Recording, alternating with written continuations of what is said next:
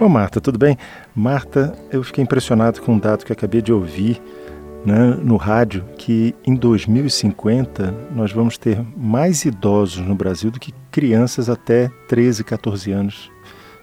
É uma coisa para a gente pensar, né? É uma mudança total na sociedade, né? Total. É... E a gente tem que começar a pensar na velhice, né? No, no, na, nessa experiência dessa parte da vida que é a velhice que tem características próprias e que a gente nem sempre percebe. Né? A gente normalmente tende a ver assim, é, o idoso doente, o idoso que é um problema, que é um peso, e, e a gente até, a, a gente mesmo acaba assustado com essa realidade, né? quando ela é construída só assim. É, a ideia, a ideia tradicional que a gente tem é essa, né, de que uma, já não tem mais nada para acontecer, já é uma pessoa esperando morrer. Uhum. É como se não, como se, se não valesse essa parte da vida não não vale, é uma espera, né? E, mas isso é, é, uma, é, uma, é uma ideologia, uma maneira de ver que a gente precisa começar a reformular, né? E descobrir também, né? Porque eu acho que a, a velhice é muito pouco explorada, muito pouco estudada. O velho tem muito pouca voz. E muitas vezes o próprio velho ele se convenceu de que ele não tem mais nada para viver, de que ele não tem mais nada para fazer. É que a noção de futuro não existe, né? É, o, o velho não tem futuro. Como não tem futuro?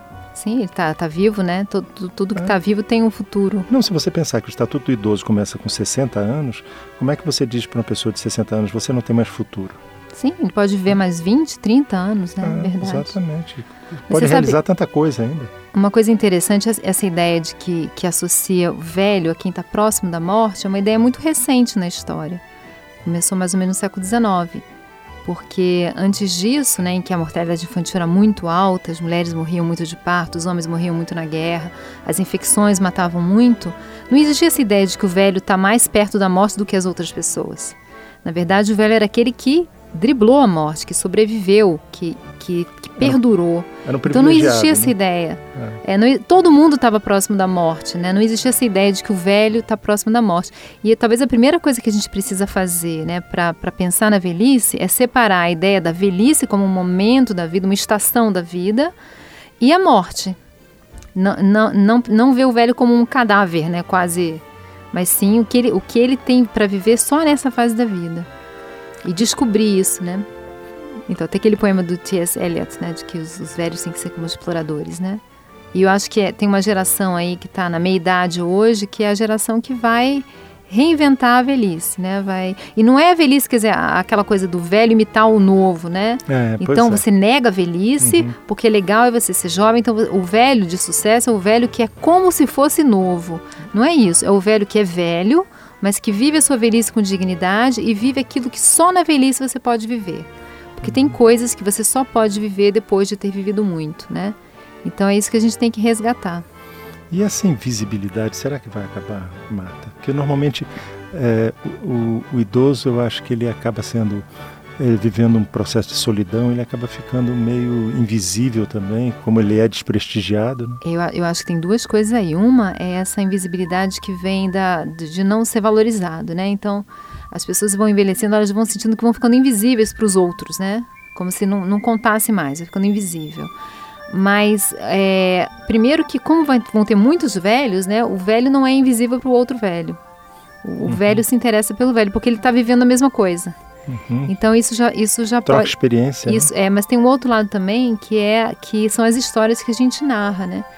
A literatura, a, as artes, elas têm um papel de, de, de dar voz para a experiência, de mostrar a experiência, de, de criar possibilidades, né?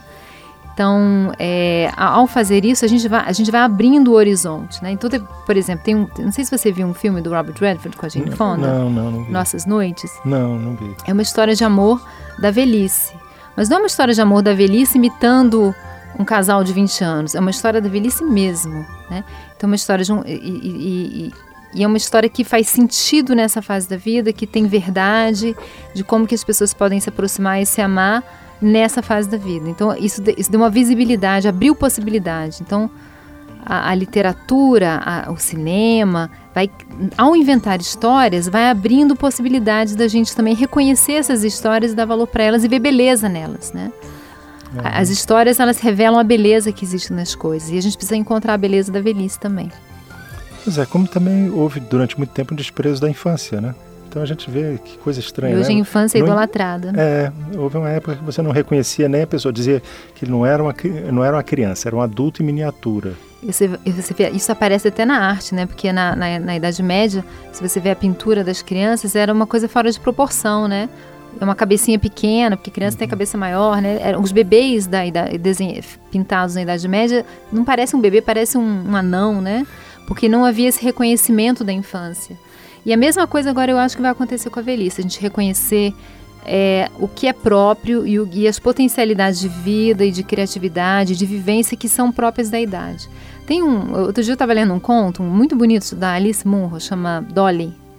E é também uma história em que os três personagens são idosos, né?